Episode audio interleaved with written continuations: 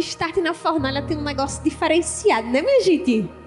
Me responde, pô, não tem um negócio diferente assim, um, um fogo a mais, né? Glória a Deus.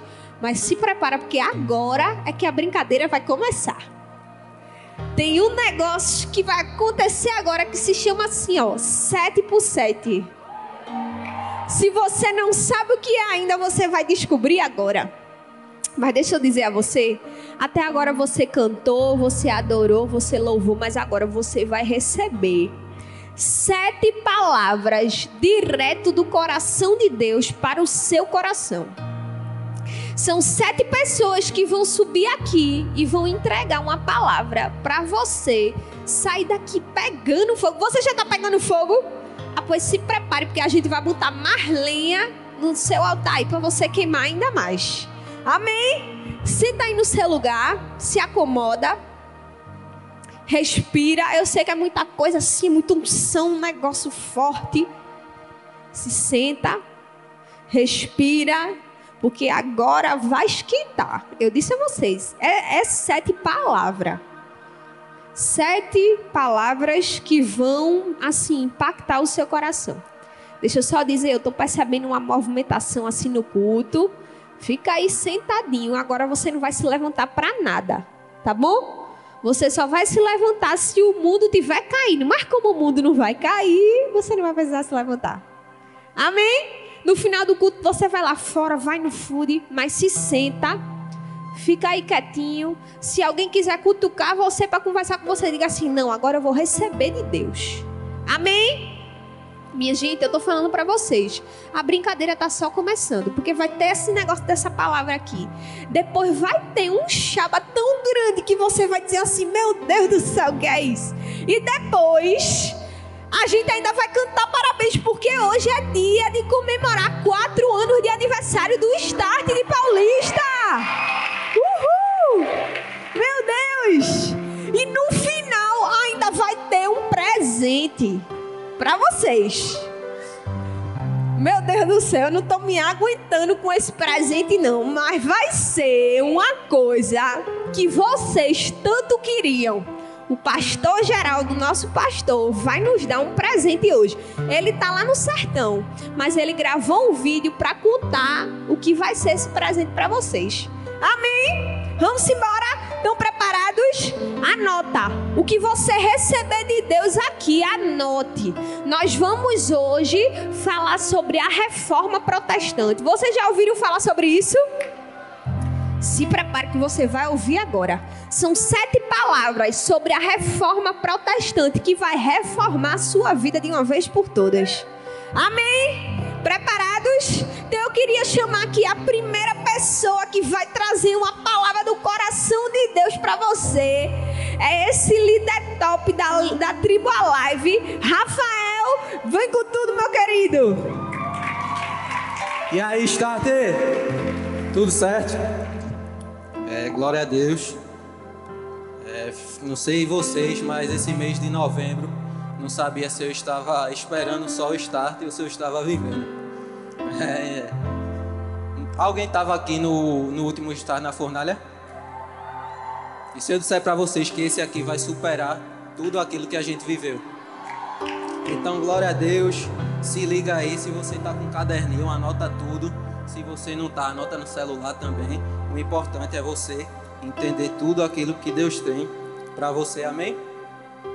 E para não perder tempo, queria que você anotasse Romanos 1,17. Você até poderia abrir sua Bíblia, mas como o tempo é curto e já está rolando ali, não dá. Então, Romanos 1,17 diz assim: Porque no Evangelho é revelada a justiça de Deus, uma justiça que do princípio ao fim é pela fé, como está escrito: o justo viverá pela fé. Fala para o seu irmão, justo viverá pela fé. Amém. Então você guarda isso aí no seu coração, que já já uns minutinhos você vai entender direito. Amém? Glória a Deus. Então, eu vim falar um pouco, um pouco sobre a definição da reforma protestante. O que foi a reforma protestante, Rafael? É, não sei se vocês sabem, mas no dia 31 de outubro, que passou agora, completaram 504 anos da reforma protestante. E isso foi uma data histórica, é algo histórico que aconteceu e que os resultados disso está aqui até hoje. Amém? Então, a palavra reforma basicamente quer dizer trazer de novo a forma, trazer novamente a forma aquilo que perdeu sua forma. Ou seja, e por que é necessário uma reforma? Só é necessário uma reforma porque algo perdeu a sua forma. Se algo não perde sua forma, ele está no seu estado natural, no seu estado original. Então, só é necessário uma reforma porque algo perdeu a sua forma, porque houve uma deforma, algo foi deformado. E o que é que perdeu a sua forma? A igreja tinha perdido a sua forma no século XVI. É, no ano de 1517 foi que começou a reforma protestante, iniciada por um homem que a gente vai falar muito hoje, que foi Martinho Lutero. Amém? É, e os principais pontos que a reforma protestante discordava da igreja daquela época era sobre a questão da salvação. Primeiro, por que, como eu poderia ser salvo? Qual a forma que eu poderia obter a salvação? E segundo, sobre a autoridade. Qual a fonte de autoridade última para a igreja? O objetivo era tirar o, o, o Papa do trono como a última instância, a última coisa que determinava o que havia de certo e de errado e colocar as escrituras. Ou seja, não era mais o Papa que era uma pessoa infalível, mas sim as escrituras sagradas, que eram algo inerrante. E a gente se norteia e se baseia através das escrituras sagradas. Era isso que a reforma propunha. Amém? Então, no ano de 1517, surge Martim Lutero, que a gente vai falar muito hoje. Ou seja, Lutero era um homem medieval da Idade Média e por virtude disso, é, esses homens da Idade Média que é, guerreavam muito, eles tinham muito medo da morte. E não somente medo da morte, mas medo do que poderia acontecer após a morte o julgamento final. Qual seria o destino da alma deles após a sua morte? E sendo assim, ele tendo esse medo, ele passou por grandes períodos de depressão, por grandes períodos de de angústia, em que ele não sabia o que fazer para obter a salvação dele. Ele não sabia o que poderia fazer para estar perto de Deus quando morresse. E certo dia, quando ele tinha 22 anos, é, ele enfrentou uma tempestade em um certo lugar que ele teve muito medo. Esse medo já era grande e isso atormentou mais ainda dele, que ele pensou que ele não passaria daquele dia que ele morreria. E não chegou a vez dele e ele fez uma promessa que se ele saísse vivo daquele lugar, ele se tornaria um monge. É, e aí, a partir disso, começa a vida de Lutero na igreja, começa a vida eclesiástica dele. Ou seja, ele foi um, um grande homem chamado por Deus para mudar aquela geração, para mudar o que havia de errado, para mudar o que não estava de acordo com a palavra de Deus. E eu creio que aqui também tem grandes homens e mulheres de Deus que vai ser usado, que nós vamos ser usados para mudar mundo afora, onde quer que nós estivermos, na escola, na faculdade, na, na rua, nos seus amigos, no seu condomínio, no seu prédio, no seu bairro, seja lá onde for, que nós possamos ser que nem Lutero. Amém? Amém. É, Lutero sempre teve muito medo da ira de Deus ou seja, a, justi a justiça de Deus, esse termo mesmo, a justiça de Deus, era algo muito pesado para ele. E diversas vezes ele foi encontrado em sua célula, célula em sua célula é, desacordado, de tanto se martirizar, de tanto se chicotear, de tentar encontrar uma forma que ele mesmo pudesse encontrar sua salvação. Ou seja, diversas vezes ele foi, foi encontrado desacordado, tentando expulgar de si mesmo os seus pecados. Mas aí, depois disso, ele é encaminhado para dar aulas de teologia na Universidade de Wittenberg, na Alemanha, onde acontece todo esse contexto da reforma protestante, onde começa, na verdade, o contexto da reforma protestante. E é aí que ele, ensinando sobre a carta de Romanos, ele se depara com a frase: O justo viverá pela fé em que vocês leram agora. E aí ele percebeu que a justiça de Deus vinha através do sacrifício que Jesus tinha feito na cruz e não através de suas próprias obras. Eu não sei se você chegou aqui pensando que através de alguma obra sua, se você faz algo de bom, você vai ser salvo, mas deixa eu te dizer, você está enganado. Não há nada que nós possamos fazer para garantir a nossa salvação. Não é a obra alguma, você pode ser o melhor homem do mundo, mas você por si só não tem a sua salvação. A única coisa que você pode garantir a sua, sua, sua salvação é através da fé, como diz Efésios 2,8, pela graça de Jesus e fazendo que, que nós tivéssemos fé na obra redentora de Cristo. E foi aí que tudo muda. Tudo muda a partir disso, a partir do entendimento do Evangelho de Deus, da palavra de Deus. Ou seja, ele mesmo declarou, palavras dele mesmo: Senti que havia nascido de novo e que as portas do paraíso me haviam sido abertas. As escrituras todas tiveram um novo sentido. E a partir de então a frase, a justiça de Deus, não me encheu mais de ódio, mas se tornou indizivelmente doce, em virtude de um grande amor. Ou seja, aí tem um marco na história. Aí é que muda a história de Lutero e a partir dele vidas são transformadas e o contexto histórico social que ele está muda. A partir daí a vida dele muda completamente. Ele abriu os olhos para o que estava acontecendo é, na Igreja Católica.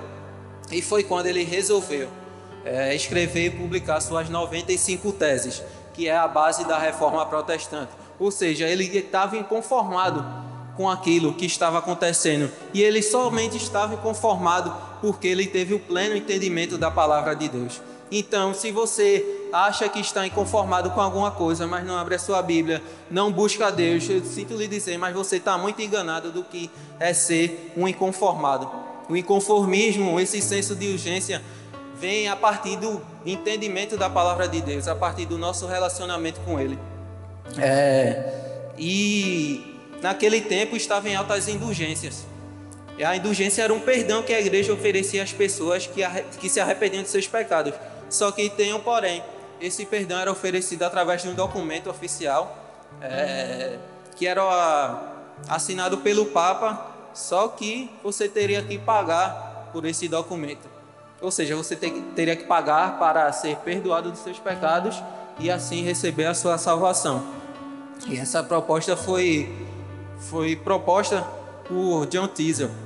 E Aí que tem o estopim da reforma protestante.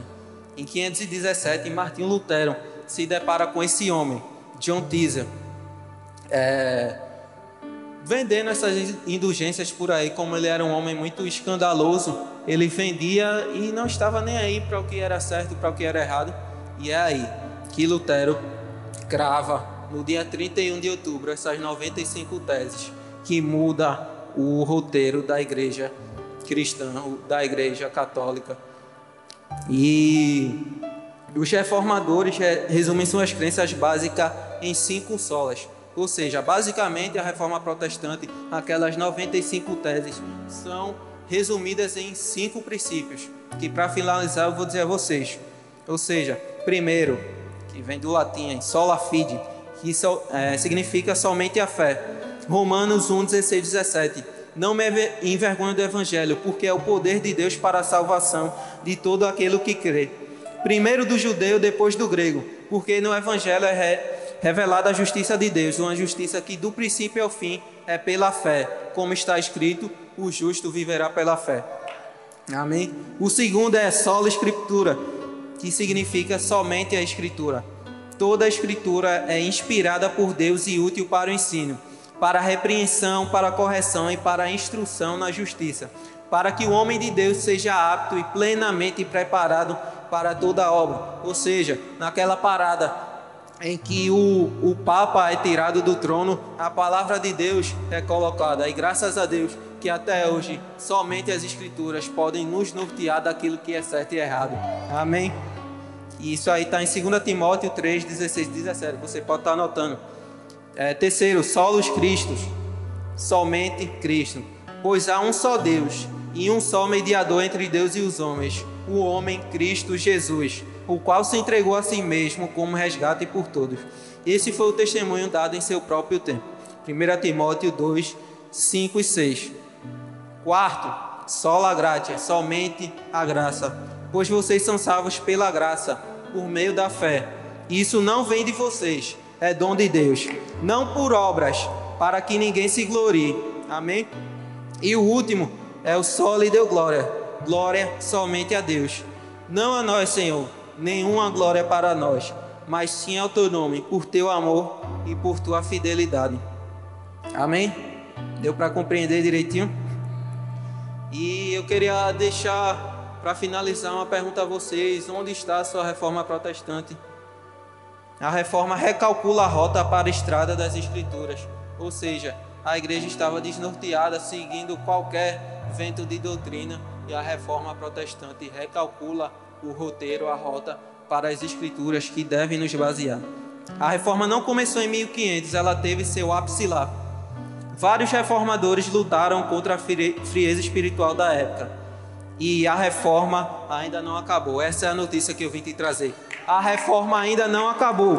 E eu tenho certeza que aqui tem reformadores que continuarão lutando contra a frieza espiritual de hoje, que não vão se é, aceitar tudo aquilo que o mundo impõe para a gente, que o mundo quer que nós vivamos, mas que nós vamos viver baseados na palavra de Deus, baseado naquilo que o Senhor quer para a nossa vida. Amém?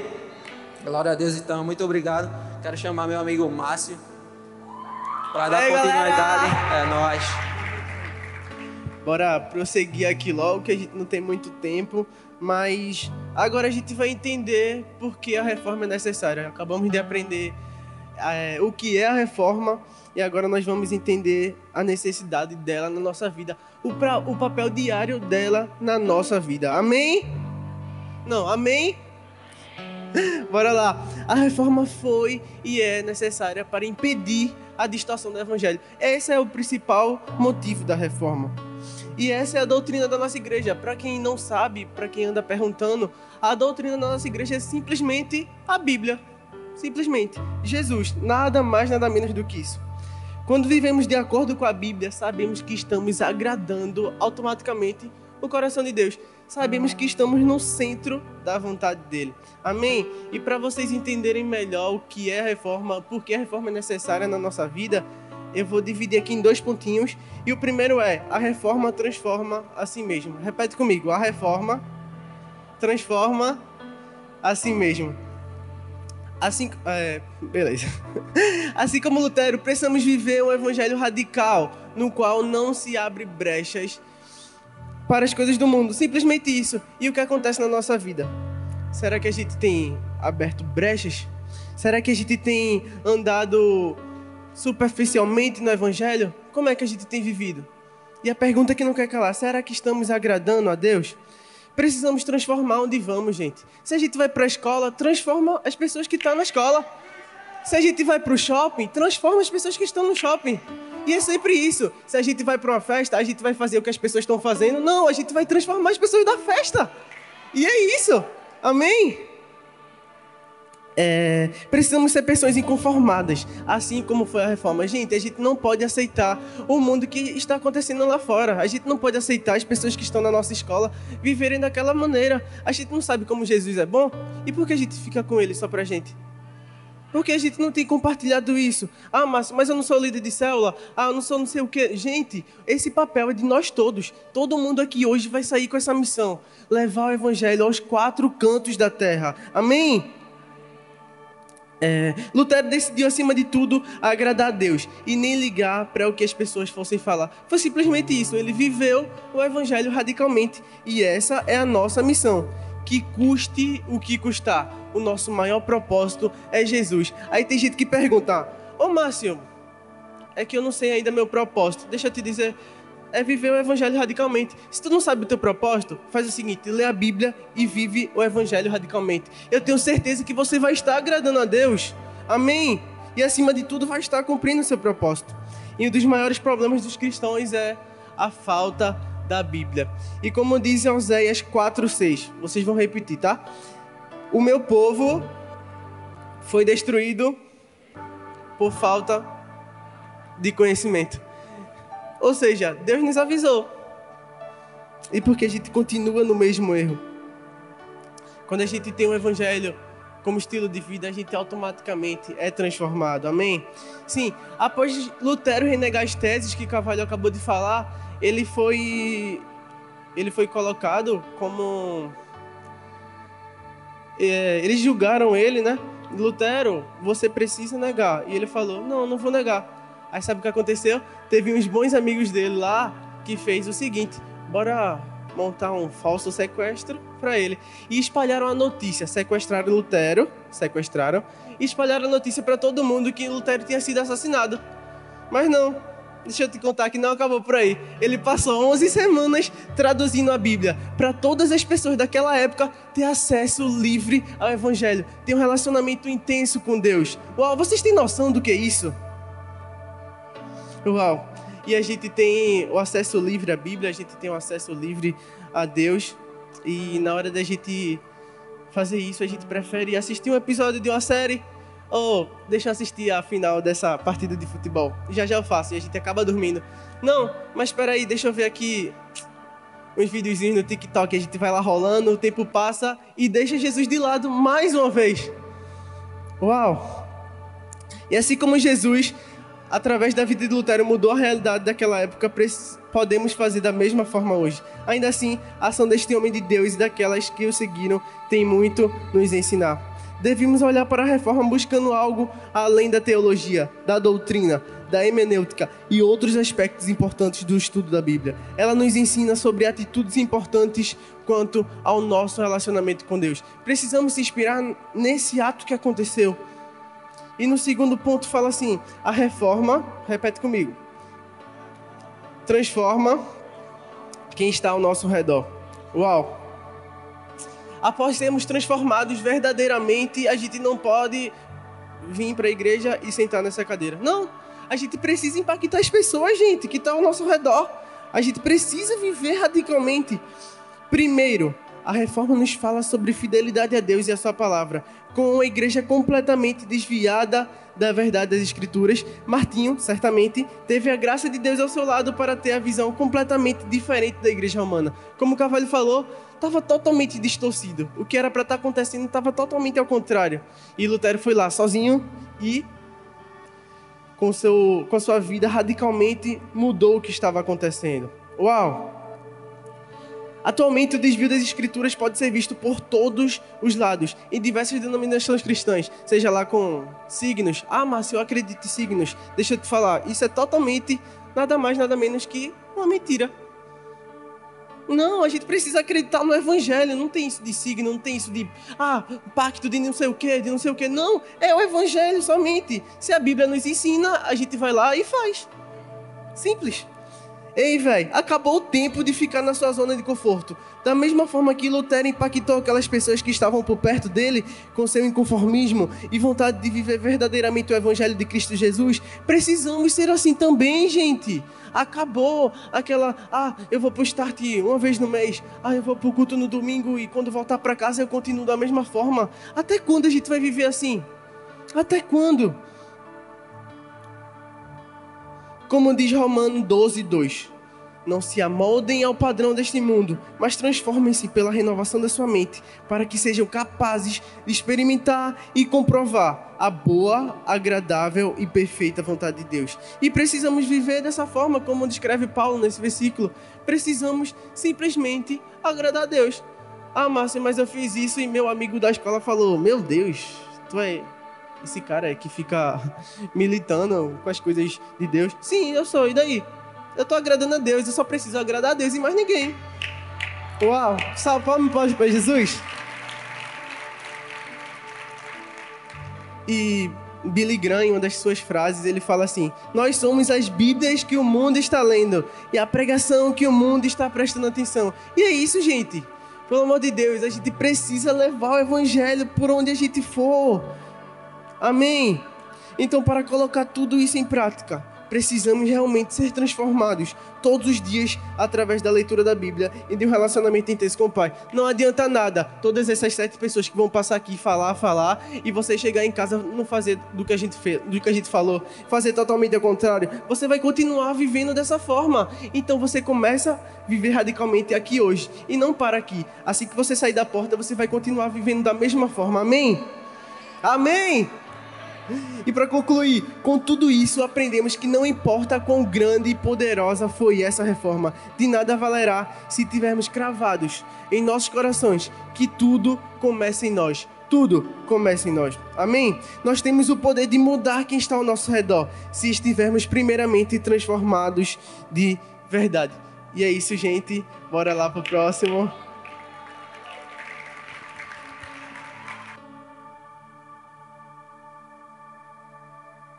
Ai, meu povo! Meu Deus, é demais, né? É quase uma aula aqui para você hoje, mas é isso mesmo, porque o nosso objetivo é ensinar para você aquilo que é bom, aquilo que vai te fazer literalmente viver o que Deus tem para você. Amém? Então você tem que ficar aí, ó, concentrado no que está sendo falado aqui, porque o que está sendo falado aqui é um ouro. O que está sendo entregue aqui para você é o ouro da reforma protestante que transformou aquela galera naquela época que está aí, ó, sendo, sendo, sabe, um canal de transformação há tantos anos, de séculos em séculos, de geração em geração. Mas isso não pode parar. parar. Sabe o que, que tá, sabe por que, que a gente está aqui falando sobre isso? Porque nós somos capazes de fazer a reforma continuar. Você quer ser essa pessoa que vai ser capaz de fazer a reforma forma continuar. Então você tem que entender o que está sendo falado aqui e praticar na sua vida. Porque você deseja viver um avivamento? Responde, levanta a mão, me diz se você realmente deseja um dia viver o avivamento de Deus. Mas para viver avivamento tem que ter reforma. Para viver o sobrenatural de Deus tem que ter transformação antes, entendeu? Uma sociedade, para ela viver algo muito poderoso da parte de Deus, tem que vir um doido, apaixonado por Jesus, transformador para quebrar tudo. Entendeu? Não tem como haver poder se não houver transformação. Por isso que eu estou aqui para dizer a você que a reforma antecede o avivamento. A gente orou, a gente cantou, a gente pediu a Deus: aviva-nos, deixa o céu descer, vamos queimar. Mas para isso acontecer, tem que ter reforma, tem que ter transformação, tem que ter, sabe, mudança da nossa mente, do nosso coração. Tem que ter o Espírito Santo de Deus trabalhando na nossa vida. Mas o Espírito Santo de Deus só vai trabalhar na nossa vida se a gente ler a Bíblia entender o que está na Bíblia e deixar a Bíblia transformar a nossa vida. Por isso que a gente está trazendo essa verdade aqui para você, de que nada mais, nada menos é a Bíblia é o norteador das revoluções poderosas que transformam a nossa vida, que transformam a sociedade. A Bíblia é o ápice, a Bíblia é, sabe, aqui, o, o fator, a força que impulsiona para a galera que vai fazer nem amanhã. Olha a força, aí, ó, já lembra, tá? É física amanhã, né, minha gente? É isso aí. Boa. Então, a Bíblia é a força que impulsiona a gente para viver algo sobrenatural de Deus, pô. Mas como eu te falei, nós queremos avivamento, mas muitas vezes não queremos a transformação. Para ter poder de Deus, para ter cura, para ter milagre, para ter bênção de Deus na nossa vida, tem que ter transformação de Deus, entendeu? E tudo começa em nós. Fala assim, em mim, em mim, em você, em nós. Para ter algo sobrenatural acontecendo, Deus tem que estar tá fazendo primeiro dentro de nós. Não adianta, não adianta. Se Deus não estiver fazendo uma obra na sua vida, você não vai experimentar algo sobrenatural da parte dele. Não tem como você experimentar e saber que Deus está abençoando você sem antes você ter uma experiência com Deus. Entendeu? Você precisa entender que avivamento para acontecer precisa ter uma transformação. Então, se nós queremos o avivamento, queremos a unção de Deus, porque Muito se fala hoje sobre isso. Muito se fala sobre avivamento. Ah, meu Deus do céu, eu vou orar. E as pessoas, sabem, vão sentir a presença de Deus. Se Deus antes não estiver transformando a sua vida, se antes no seu quarto, na sua casa, aonde quer que você esteja, se antes você não sentir a presença de Deus, não vai ter como você orar e alguém sentir a presença de Deus. Porque tudo começa em você. É isso que eu tô aqui para te dizer. Comece em você para depois Deus usar você para fazer na vida de outras pessoas. Você está entendendo? E como é que isso pode acontecer? Vou te contar na Bíblia, porque a gente aqui é Bíblia, entendeu? A reforma protestante aconteceu porque um louco apaixonado por Deus e que leu a Bíblia, entendeu? Ela foi lá e disse: "Tá errado. Isso aqui tá errado. Se tá errado, vamos consertar". O cara foi lá e fez a revolução que Rafael contou aqui. Então, Vamos ler. Tá lá em 2 Crônicas 7,14. Eu amo essa passagem, esse versículo. Meu Deus do céu, você vai amar a partir de hoje também. Porque é isso aqui que faz a gente viver um avivamento de verdade. Ó, oh, vê, eu vou ler para você. Diz assim, ó, 2 Crônicas 7,14. Se o meu povo que se chama pelo meu nome se humilhar e orar, buscar a minha face e se afastar dos, dos seus maus caminhos, vê agora, dos céus eu ouvirei, perdoarei o seu pecado e curarei a sua terra. Minha gente, isso aqui é muito forte. É Deus dizendo assim, ó, ei, se o meu povo, tipo a gente, que se chama pelo meu nome, se humilhar, orar, pedir perdão pelos seus pecados, se afastar dos seus maus caminhos, vê o que Deus disse. Se isso acontecer, dos céus eu ouvirei, perdoarei, sararei a sua terra. Diga aí. Para acontecer cura de Deus, para acontecer unção de Deus, para acontecer mover de Deus na terra, a gente tem que começar a se arrepender, a pedir perdão a Deus pelos nossos pecados, a se afastar dos nossos maus caminhos, porque senão a gente não vai ser reformador não, viu? Senão a gente vai ser qualquer um aqui na terra, vai ser só um peso na terra. Eu não quero ser peso na terra. Você quer ser peso na terra? Para a gente ser uma pessoa que vive a vida de verdade, que vive a vida de Deus, a gente tem que ser essa pessoa que ora, que se arrepende, que pede perdão, que se afasta dos seus maus caminhos. Porque se a gente for um povo desse, se eu for assim, se você for assim, algo sobrenatural de Deus vai acontecer. E algo sobrenatural de Deus vai acontecer, sabe aonde? Na sua vida. Entendeu? As pessoas ao seu redor já vão perceber que você é diferente. Já vão perceber que Deus está transformando você. Eu não sei se você está passando por isso aí, que você está mudando e, você, e as pessoas já estão vendo a mudança em você. Tem alguém que está passando por isso? Que está sendo prova viva aí de que as pessoas estão né, notando a diferença. Sabe o que é isso? Você já está se, sendo avivado e avivando ao seu redor. Agora deixa eu te fazer uma pergunta. Imagina se a gente tudinho aqui se junta e começa a ser transformado por Deus, começa a orar, começa a ler a Bíblia, começa a pedir perdão, começa a se afastar dos nossos maus caminhos. Imagina se Deus começa a transformar a nossa vida, a vida de todo mundo que está aqui. Um monte de gente vai ser alcançado e vai ser impactado pela transformação de Deus na nossa vida. Vai ou não vai? Então, minha gente, só a gente que está aqui é capaz de transformar um monte de gente que está aí fora. Imagina se se junta o start todinho de todos os campos para sair por aí transformando o mundo. Minha gente, o que eu estou querendo dizer para você é que se a gente deixar Deus transformar o nosso coração, fazer uma reforma dentro de nós, a gente vai ser reformador e vai sair por aí transformando o mundo. Entendeu? Então, tá aqui, ó. A oportunidade está na nossa mão. A Bíblia é a nossa oportunidade. Quando a gente lê a Bíblia e quando a gente entende o que está na Bíblia, a gente é transformado. Eu duvido você ler a Bíblia e querer continuar a mesma coisa. Você não vai, porque o poder de Deus é tão grande que está ali naquela palavra que você vai dizer: Meu Deus, eu preciso ser assim como está escrito na palavra de Deus. Então, a partir do momento que isso acontece e que você começa a ser transformado, as pessoas que estão ao seu redor automaticamente vão ser tocadas por Deus. Se você é tocado por Deus, as pessoas pessoas que estão ao seu redor, queira ou não queira, vão ser tocadas por Deus. Agora imagina só, se a gente se junta e sai por aí tocando todo mundo, que com essa unção que Deus está tá manifestando na nossa vida. Isso é reforma.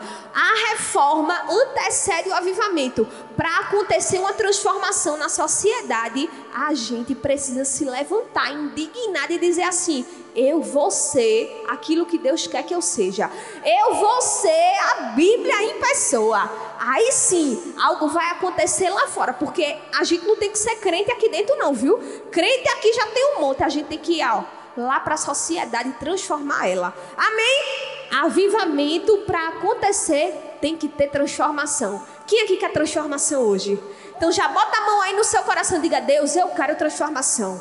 Eu quero viver avivamento, mas antes eu quero ser transformado. Fala aí, fala isso, Deus. Eu quero viver o avivamento, mas antes eu quero que o Senhor faça uma reforma no meu coração.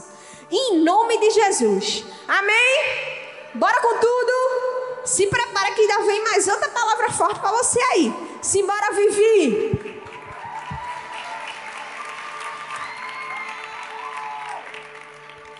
Graça e paz, Start. Bem, eu fiquei com um tema muito especial e eu estou muito feliz de estar aqui compartilhando ele com vocês. Então eu queria que todo mundo prestasse muita atenção e se você puder, anota esses versículos que eu vou mencionar que são muito importantes, amém? Então, eu vou falar um pouco sobre avivamento pessoal. E falar sobre avivamento pessoal é algo muito forte, porque o avivamento pessoal é nada mais do que antecede o avivamento coletivo. Como assim, Vivian? A verdade é que muitas vezes a chave para a gente viver o avivamento pessoal está dentro de nós e nós ainda não notamos. Às vezes, tudo que Deus precisa para nos avivar já está dentro de nós, mas você ainda não achou essa chave e hoje eu quero te ajudar achar. Eu queria que você anotasse aí para ler 1 Coríntios 11, 1, que diz assim: Tornem-se meus imitadores, como eu sou de Cristo. E eu fico pensando, meu irmão, imagina o apóstolo Paulo. Me disse o cara, não era o cara. Imagina, ele simplesmente dizia assim: Olha, vocês têm que me imitar, porque eu imito, porque eu imito Cristo. Eu fico imaginando assim: será que a gente estivesse andando no meio da rua, no shopping, uma pessoa parasse e a gente dissesse: Não, eu quero copiar a sua vida com Deus. Será que ela copiaria uma vida com Deus avivada? Será que ela copiaria uma vida com Deus morna? Ou será que ela copiaria uma vida com Deus fria? Será que eu e você estamos sendo como o apóstolo Paulo, que pode dizer, sede meus imitadores, como eu sou de Cristo na nossa vida com Deus? Será que a gente está vivendo como a água morna de Apocalipse 35? Perdão, de Apocalipse 3,15?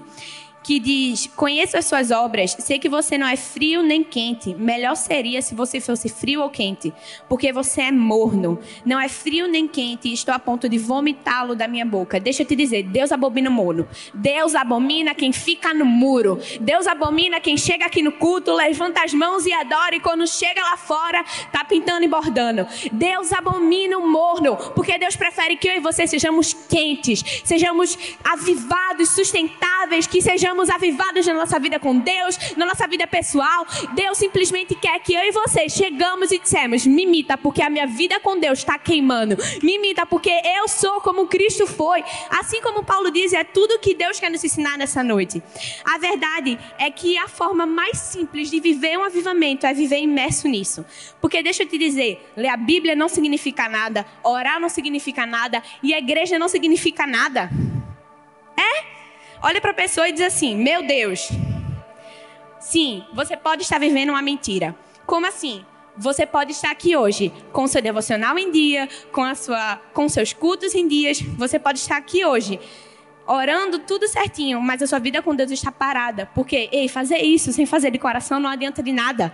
Não adianta você ler a Bíblia porque, ah, o meu líder vai me cobrar. Eu vou ler a Bíblia só porque eu tenho uma célula. Eu vou ler a Bíblia só porque eu tenho que fazer. Não, Deus não quer a minha e a sua obrigação. Deus quer a minha e a sua devoção. Deus quer que eu e você estejamos imersos. Ele quer que eu diga, meu Deus do céu, eu preciso ler a Bíblia hoje. Se eu não ler a Bíblia hoje, eu vou ter um treco. Deus não quer que você olhe para a Bíblia e diga, meu Deus, mais um dia. Deus quer que você olhe para a Bíblia e diga, meu Deus, mais um dia. E é isso que Deus quer de mim e de você.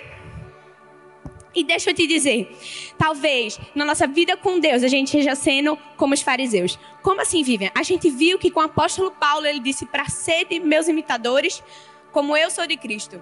Mas a Bíblia diz em Mateus 23, 3: obedeçam e façam tudo o que eles dizem, mas não façam o que eles fazem, porque eles não praticam o que pregam. Eu queria te fazer uma pergunta: será que você está sendo como Paulo ou como os fariseus? Será que hoje, se alguém te parasse e dissesse, eu quero imitar a sua vida com Deus, você seria como os fariseus que falam tão bonito, que expressam palavras tão bonitas e na verdade não vivem nada? Ou será que você seria como o apóstolo Paulo, que fala e vive e vive imerso nisso? Essa é a minha pergunta para você nessa noite. Sabe por quê? Porque Deus prefere a genuinidade e a humildade de um coração que está disposto a dizer: Deus, eu sei que eu erro, eu sei que eu falo, mas eu estou aqui para queimar. Do que um coração duro, de que um coração prepotente e orgulhoso que acha que já sabe demais da Bíblia para ler ela. Essa é a verdade, sabe? O evangelho que você pode estar vivendo pode estar muito longe de Jesus, porque deixa eu te dizer, estar na igreja não significa conhecer Jesus. Estar na igreja não significa ter relacionamento. Estar na igreja não significa ser avivado, porque sentar aqui, escutar uma palavra e sair dizendo, uau, o pregador arrasou, é muito fácil. Mas chegar no seu quarto e queimar por Jesus e orar e dizer, Deus, faz em mim a sua morada. Deus, eu estou disposto a renunciar à minha carne para viver avivado, é muito difícil.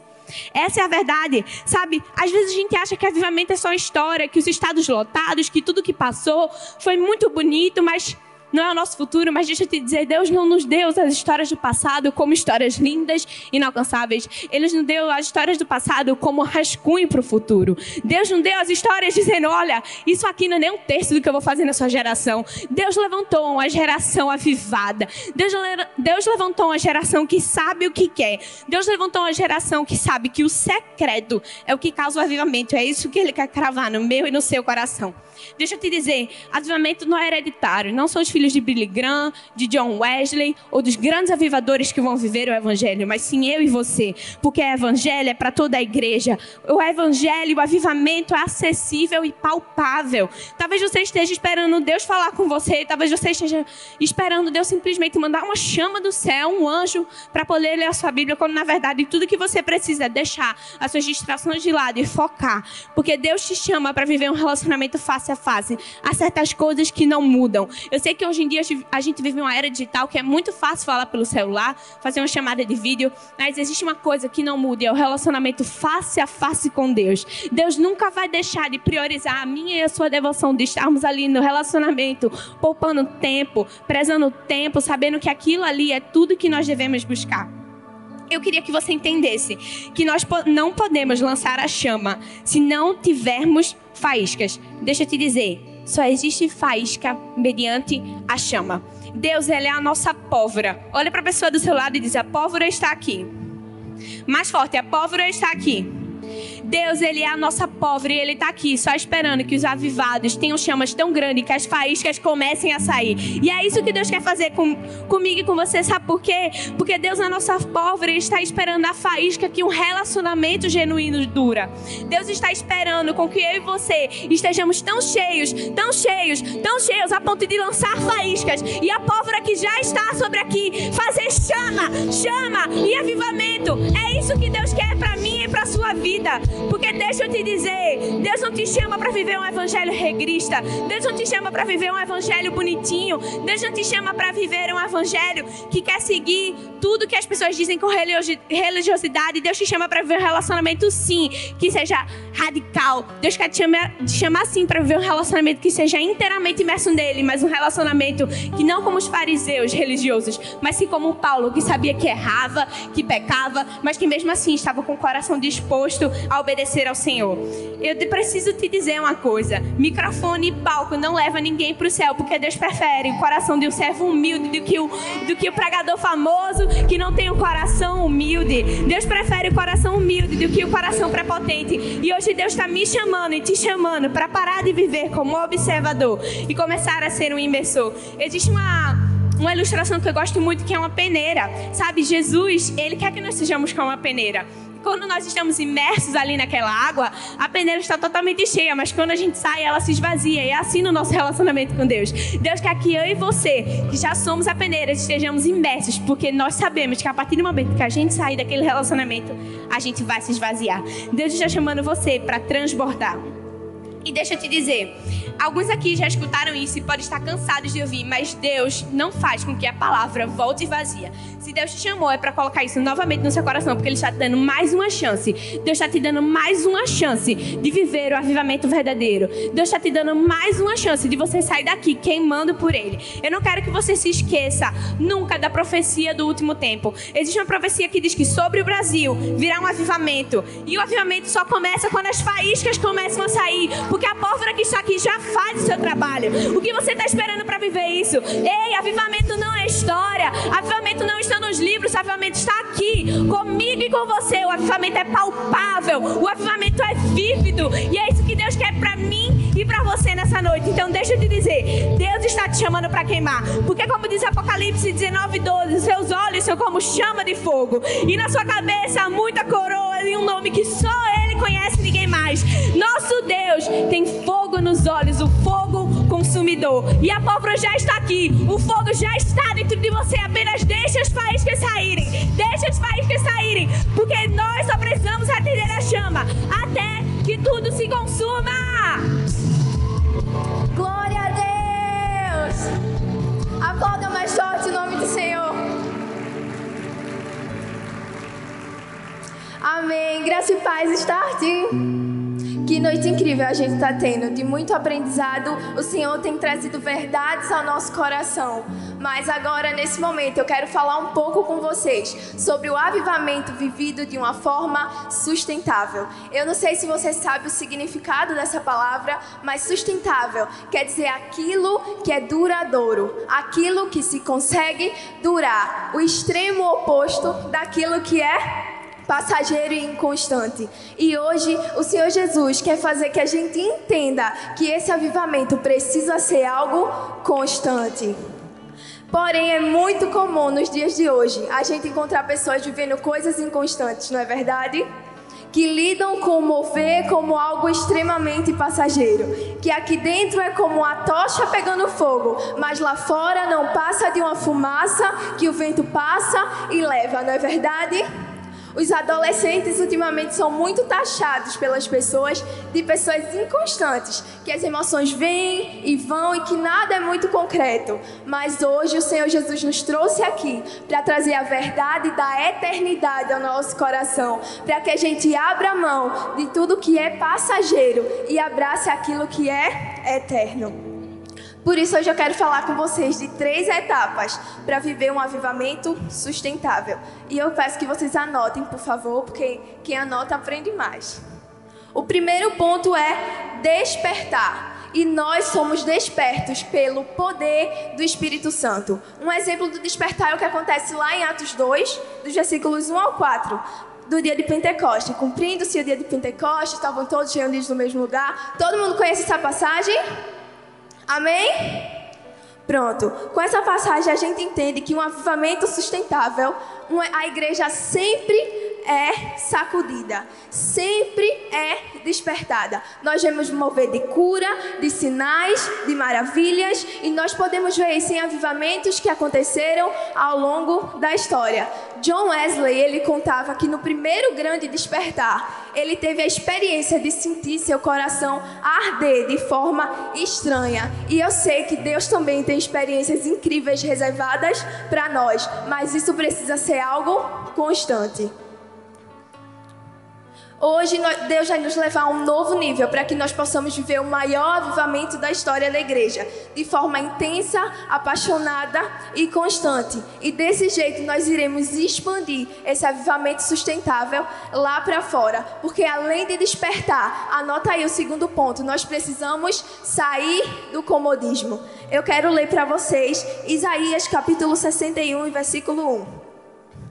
O Espírito do Senhor Deus está sobre mim, porque o Senhor me ungiu para pregar as boas novas aos mansos e enviou-me a restaurar os contritos de coração, a proclamar a liberdade aos cativos e a abertura prisão, da prisão aos presos eu não sei se vocês entendem o que esse versículo está querendo ensinar, mas ele fala assim: o Espírito do Senhor está sobre mim. Fala de um derramamento, de um despertamento. Mas logo em seguida ele fala: porque o Senhor me ungiu para. Então, se você sabe que você está recebendo algo novo do Senhor aqui, é porque ele te ungiu para, toda unção vem acompanhada de um propósito. Então, se você está recebendo algo, saia do seu lugar, porque isso é um avivamento sustentável. Deus ele está nos preparando para uma onda de salvação que vai impactar nossa cidade, nossa nação, nossas escolas e faculdades. Mas nós precisamos colocar a mão na massa. Nós não estamos aqui só para assistir o mover acontecer, mas estamos aqui para fazer alguma coisa. Olha para quem está do seu lado e diz: faz alguma coisa. Não é para ficar só assistindo. Se move. É isso que o Senhor espera de nós. E eu quero falar para vocês é, que na Califórnia, do ano de 1969, 3 milhões de adolescentes se entregaram a Jesus numa duração de tempo de 4 anos. Se a gente se juntar, a gente consegue viver essa mesma realidade. Você acredita nisso? O Senhor tem reservado isso para nós, mas nós precisamos despertar e sair do comodismo. O banquinho não é o seu lugar. O Senhor está derramando sobre nós nessa para viver um avivamento de forma sustentável. E o terceiro ponto que eu quero falar com vocês é reformar. Isaías capítulo 61 e versículo 4 e edificarão os lugares antigamente assolados, e restaurarão os anteriormente destruídos, e renovarão as cidades assoladas e destruídas de geração em geração. Você sabe o que isso quer dizer? Que além de salvação, um avivamento sustentável, ele traz a reforma de cidades, de estados e de nação. Você já parou para pensar no Brasil daqui a 10 anos, 5 anos, sem corrupção, sem moralidade sexual? Já parou para pensar? Outra realidade, né? Parece tão chocante perto daquilo que a gente vive hoje. Mas deixa eu te dizer, isso é a realidade dos céus inundando a terra. E nós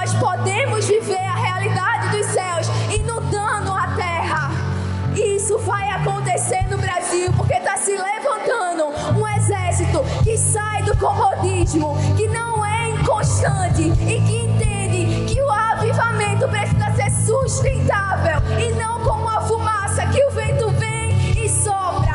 Nós temos estrutura e base na rocha que é Cristo. Nós conseguimos, nós não somos inconstantes. Que hoje a mentira de Satanás seja arrancada da nossa mente e do nosso coração. Nós conseguimos no nome de Jesus. Possamos entender que um avivamento sustentável não é só uma experiência. Não é você cair na unção, é você se levantar e pregar o evangelho para as nações. Deixe de lado a inconstância e o comodismo. Está chegando no Brasil um tempo de despertamento da igreja, de salvação dos perdidos e de uma reforma social. E Deus conta comigo e com você. Amém? Glória a Deus. Aplauda o Senhor.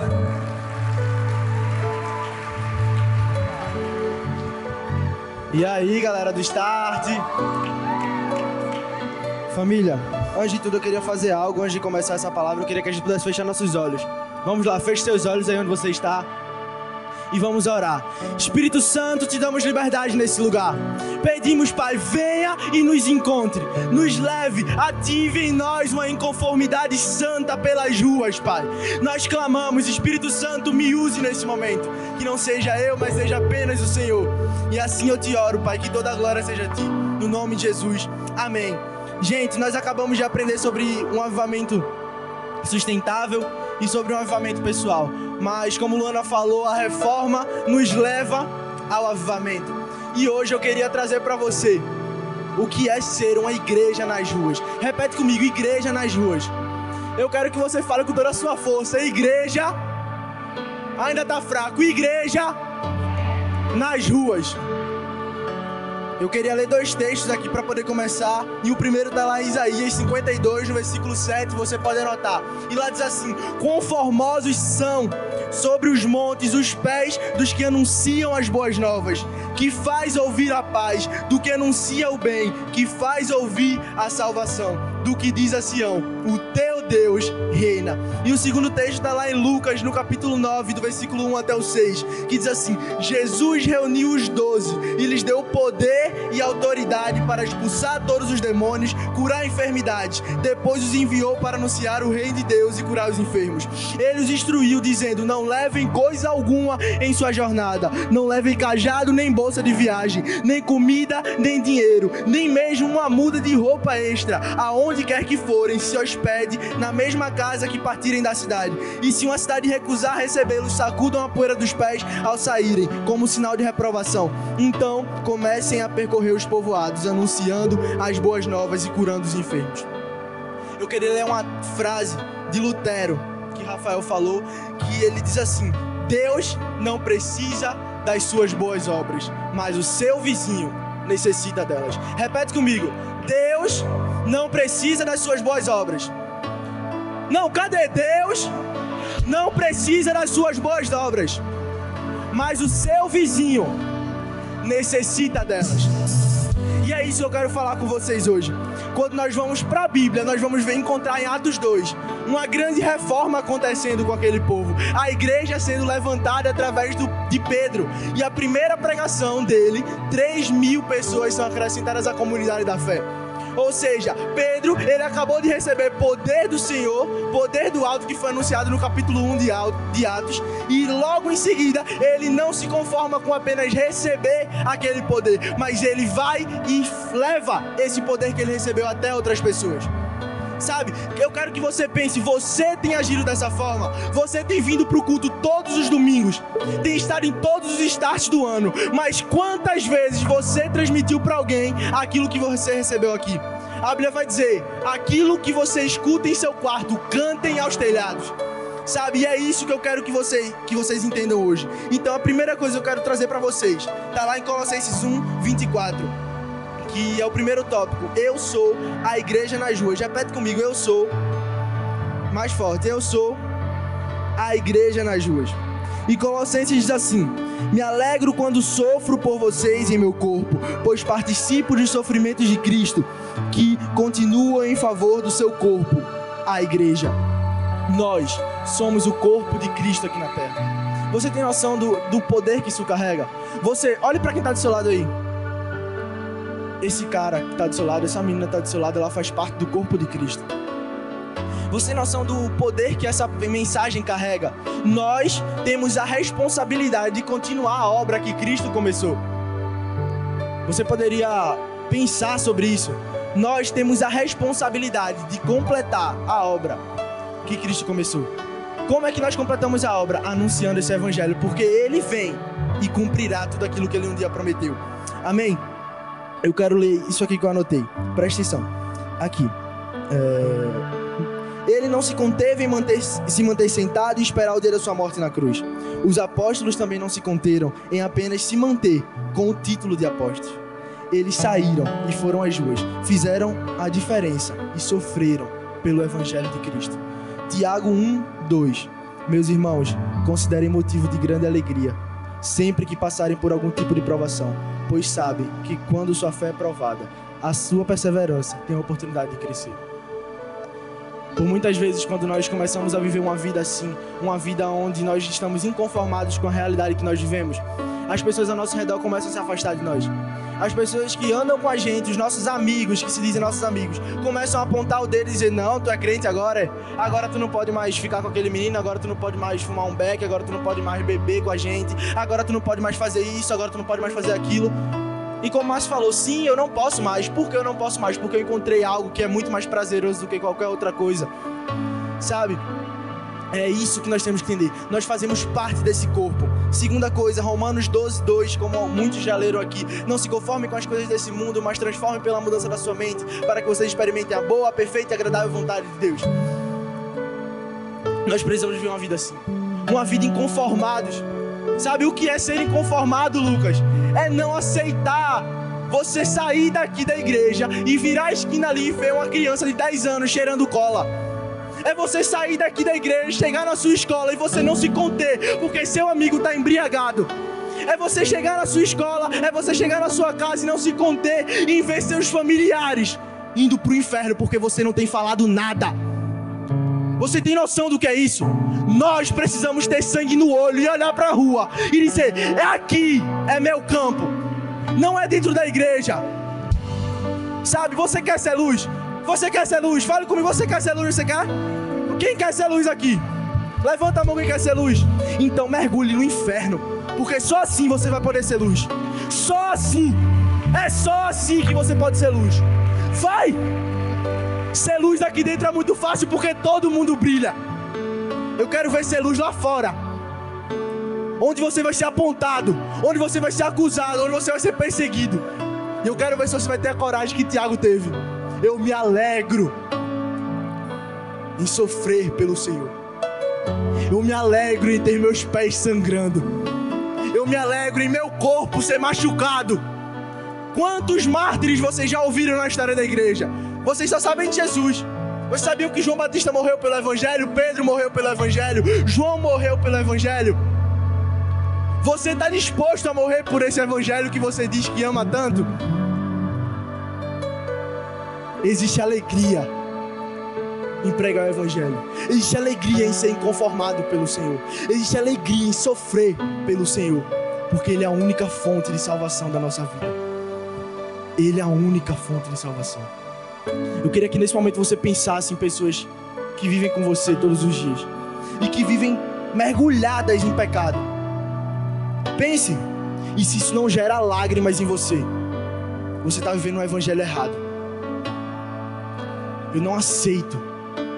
Eu, Lucas Melo, não consigo olhar para as pessoas e, poxa, ver elas pecando e não me submeter àquilo e dizer, Deus, me mostre, me deixa eu sentir a dor delas me faça sentir as dores que elas estão sentindo.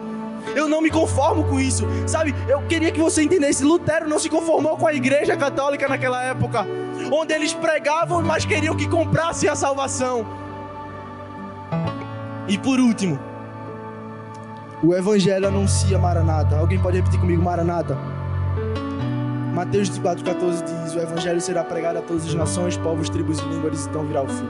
Salmos 24, no versículo 7 diz assim, no versículo 7 até o 10, e eu quero ler para vocês esse texto para eu finalizar. Aqui. Abram-se, ó portais da cidade. Abram-se, antigos portais eternos, para que entre o Rei da Glória.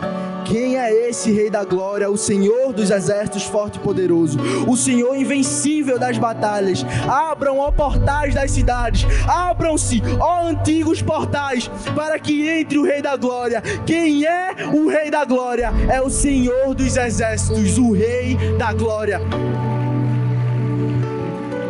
O Evangelho anuncia Maranata, porque a Bíblia fala em Mateus 24: o Evangelho será pregado a todas as nações, povos, tribos e línguas, então virá o fim. Nossa responsabilidade é essa: anunciar que o Senhor vem. Mostra, ei, eu não aceito você continuar vivendo dessa forma. Eu mostro o caminho para você. Venha cá. Sabe, Jesus hoje nos chama para apontar o caminho para aqueles que ainda não conhecem esse caminho. Se nossos pés já estão na luz, nós precisamos puxar aquela galera que está do outro lado da rua nas trevas. Enquanto no momento da adoração aqui, eu estava orando ao Senhor e eu pedi para o Senhor mostrar algo. E quando eu vim sentar aqui na frente, eu vi essa bandeira. Sabe? E essa bandeira representa a nossa nação. E quando eu orei por isso, eu vi as ruas todas meladas de sangue. Sabe? E existe uma profecia em 1 João que fala sobre isso. E diz assim: Jesus Cristo foi revelado por meio de seu batismo na água e pelo derramamento de seu sangue, não só por meio da água, mas pela água e pelo sangue, e o Espírito, que é a verdade, que confirma o seu testemunho. Temos, portanto, três testemunhas: o Espírito, a água e o sangue. As três concordam em si, porque cremos em testemunho humano. Certamente podemos crer no testemunho de Deus, que tem mais valor, e Deus dá esse testemunho acerca do seu filho. Essa, essa palavra ela anuncia três, avivamentos, três grandes avivamentos da história. E ela começa dizendo, falando que Deus ele revela o seu avivamento através da água, do sangue e do espírito. Já aconteceram dois avivamentos na história da igreja. Dois avivamentos que mudaram o rumo, mas ainda falta acontecer um. aconteceu o avivamento do Espírito, onde a igreja de Atos recebeu o Espírito do Senhor. Aconteceu o avivamento da água, onde Martinho Lutero trouxe luz e a palavra de Deus é conhecida como água. E agora está no momento do avivamento do sangue o momento onde os mártires vão começar a se levantar. Onde nós, geração de João Batista, vamos começar a nos levantar e vão dizer para nós: cortem as cabeças! O que você vai fazer? Essa bandeira está velada de sangue sangue de grandes pais da igreja que já morreram mas o seu ainda não está aqui, o meu ainda não está aqui. Está no momento de nós nos prostrarmos e sangrarmos por esse evangelho. Nós não podemos nos conformar. Essa bandeira, essa nação nos espera. Essa nação nos espera. Essa nação nos espera. Aqui é o nosso campo essa bandeira, essa nação. São as pessoas que um dia nós vamos alcançar. E eu creio que eu não vou viver isso sozinho. Eu creio que eu estou vendo aqui futuros João Batista, futuros Lutero, futuros próprio João, sabe? Então que a partir de hoje nós não nos conformemos em estar apenas na igreja, mas que nós possamos ver alegria e sofrer pelo Evangelho. Amém? É isso.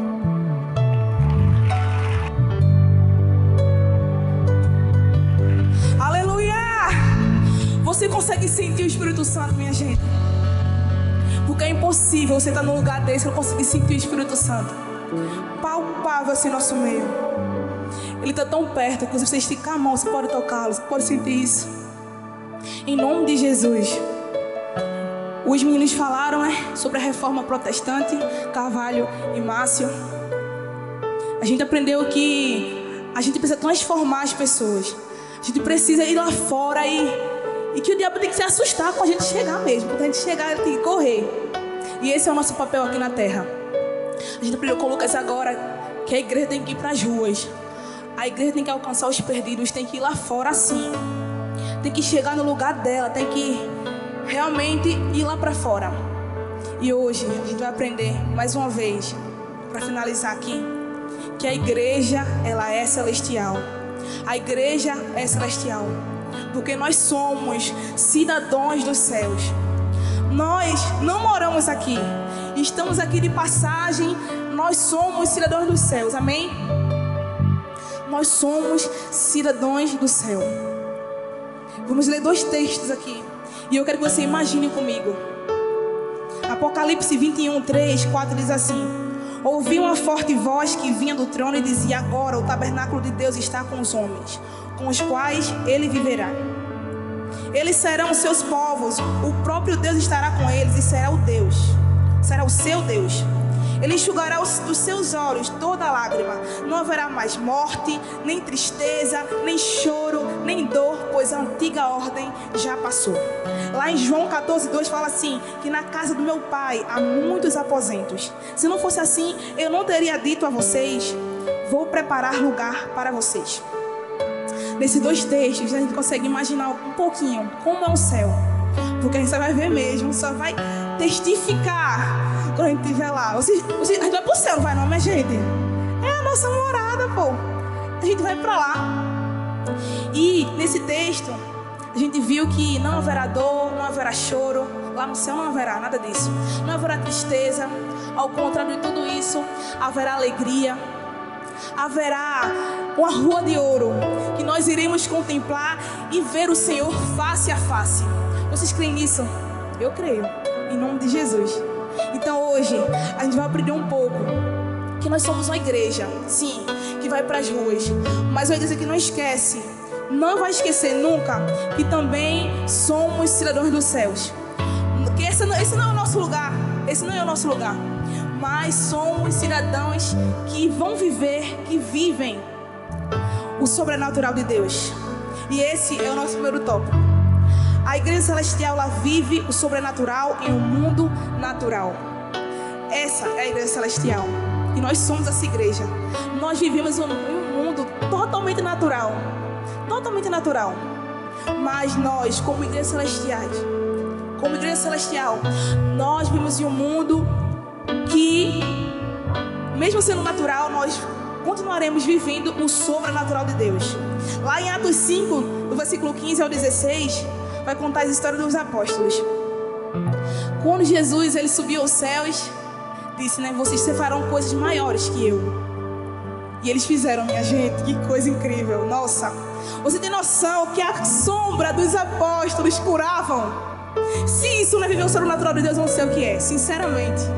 Eu creio numa geração, numa geração eleita, numa geração que a sombra vai curar. Uma geração que quando impor as mãos no olho, nos olhos de um cego, aquele cego que antes era cego, né? Ele vai voltar a ver. Uma geração que vai dizer assim, ó, sai da tumba e aquela pessoa irá ressuscitar. Eu creio nessa geração que vai fazer a diferença. Que vai ficar assim, que vai gritar para os quatro cantos que Jesus é o Senhor e Salvador. Eu creio numa geração que vai fazer coisas maiores que o próprio Jesus fez. Nós precisamos simplesmente entrar, mergulhar nessa palavra. Precisamos disso. A Bíblia diz que multidões iam até os discípulos, aos apóstolos, e diz também que todas, todos os doentes eram curados. Todos. Não era somente um e nem dois, eram todos os doentes. Todos eles. Porque assim, ó, quando a igreja celestial, ela entende que ela não mora aqui na terra, ela apenas é um, um viajante aqui. Coisas incríveis acontecem. Coisas maravilhosas acontecem. Maravilhas acontecem. Segundo, a igreja celestial, ela diz não, quando o mundo diz sim. Vocês têm noção disso? Por, é isso que Márcio diz. Todos vão querer escutar. Sim, vamos, vamos, a gente vai. Vamos beber, a gente vai beber. Todos querem que a, gente, que a gente fale isso mesmo. Mas nós, como somos igrejas celestiais, nós dizemos não. Nós dizemos não. Não para a prostituição.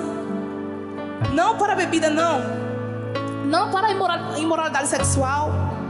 Nós dizemos sim para um Deus que pode todas as coisas, um sim para um Deus que a gente conhece, um sim para um Deus que a gente confia, um sim para um Deus que a gente sabe que Ele vai voltar. E nós estamos aqui, estaremos aqui firme e forte, dizendo para Ele: Deus, eu vou dizer não. Se for necessário mil vezes, eu vou dizer não, até que o Senhor venha. Até que o Senhor venha, nós vamos clamar, nós não vamos descansar, até que o Senhor venha, nós vamos rasgar, gastar as nossas vidas diante teu altar. Essa é a música que a gente cantou quase agora. Essa é a música. Em Daniel 3, 16, 18, conta a história, né? De Sadraque, Mesaque e Abednego. Enquanto todos queriam que ele se curvasse diante da estátua, eles falaram o quê? Não, eu não vou me curvar. Então nós somos a geração que não vai, não vamos nos curvar diante da estátua. Nós não vamos, se for necessário, a gente para a fornalha, a gente vai. Se for necessário, a gente, que as pessoas atirem nossa cabeça, a gente vai.